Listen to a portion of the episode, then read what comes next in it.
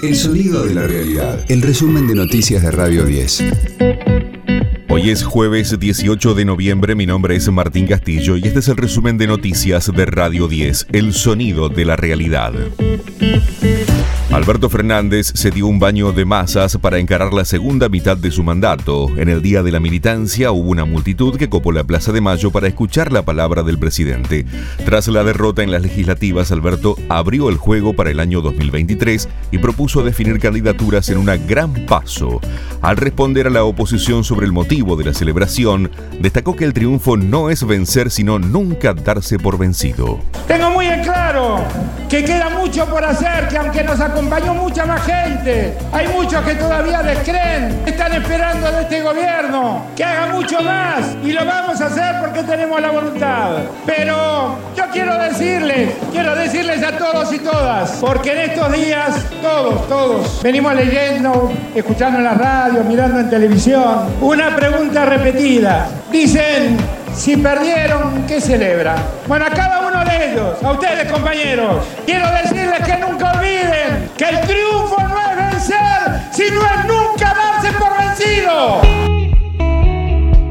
Cámara de Diputados reconoció a Estela de Carlotto. En el Salón de los Pasos Perdidos se realizó la entrega de la mención de honor diputado nacional Dr. Juan Bautista Alberdi. Fue un reconocimiento a sus años de lucha en la búsqueda y restitución de nietos desaparecidos durante la última dictadura cívico-militar. De lunes a viernes, desde las 15, escucha a Juan Di Natale. Segunda dosis. En las tardes de Radio 10. El gobierno advierte que no permitirá abusos en el precio de la carne vacuna. En los últimos días se registró un aumento en los valores de la hacienda en el mercado de Liniers, los que se trasladarían al mostrador.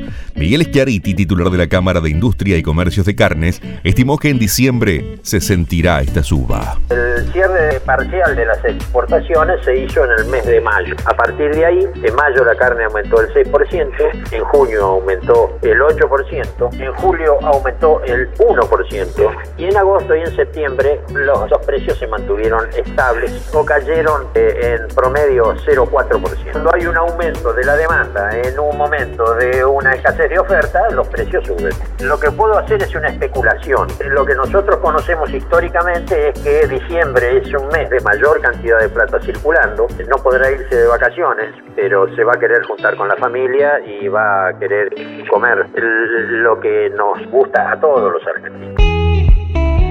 Se reanudaron los servicios de transporte terrestre entre la Argentina y Paraguay. Seis empresas de ómnibus volverán a unir ambos países a través del paso fronterizo Posadas Encarnación. El gobierno avanza en acuerdos similares con los demás países limítrofes, Bolivia, Chile, Brasil y Uruguay. Radio 10, el sonido de la realidad.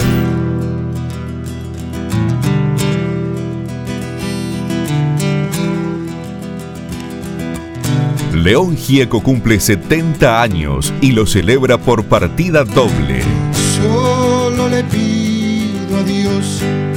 Será este sábado 20 de noviembre en el Centro Cultural Kirchner y el domingo 19 en Tecnópolis. Que la resaca muerte no me encuentre en el primer show, una banda liderada por Lito Vitale repasará sus grandes temas con invitados como Ricardo Mollo, Juan Carlos Baglietto, Teresa Parodi, Raúl Porcheto, Gustavo Santaolalla y muchos más. Yo era un hombre bueno, si hay alguien bueno en este lugar.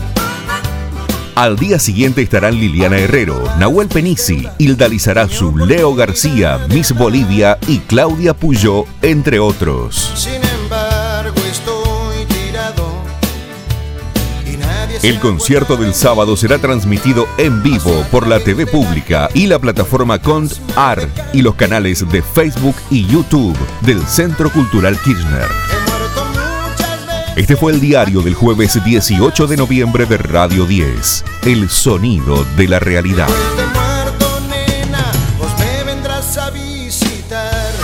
El resumen de noticias de Radio 10. Seguimos en redes y descarga nuestra app.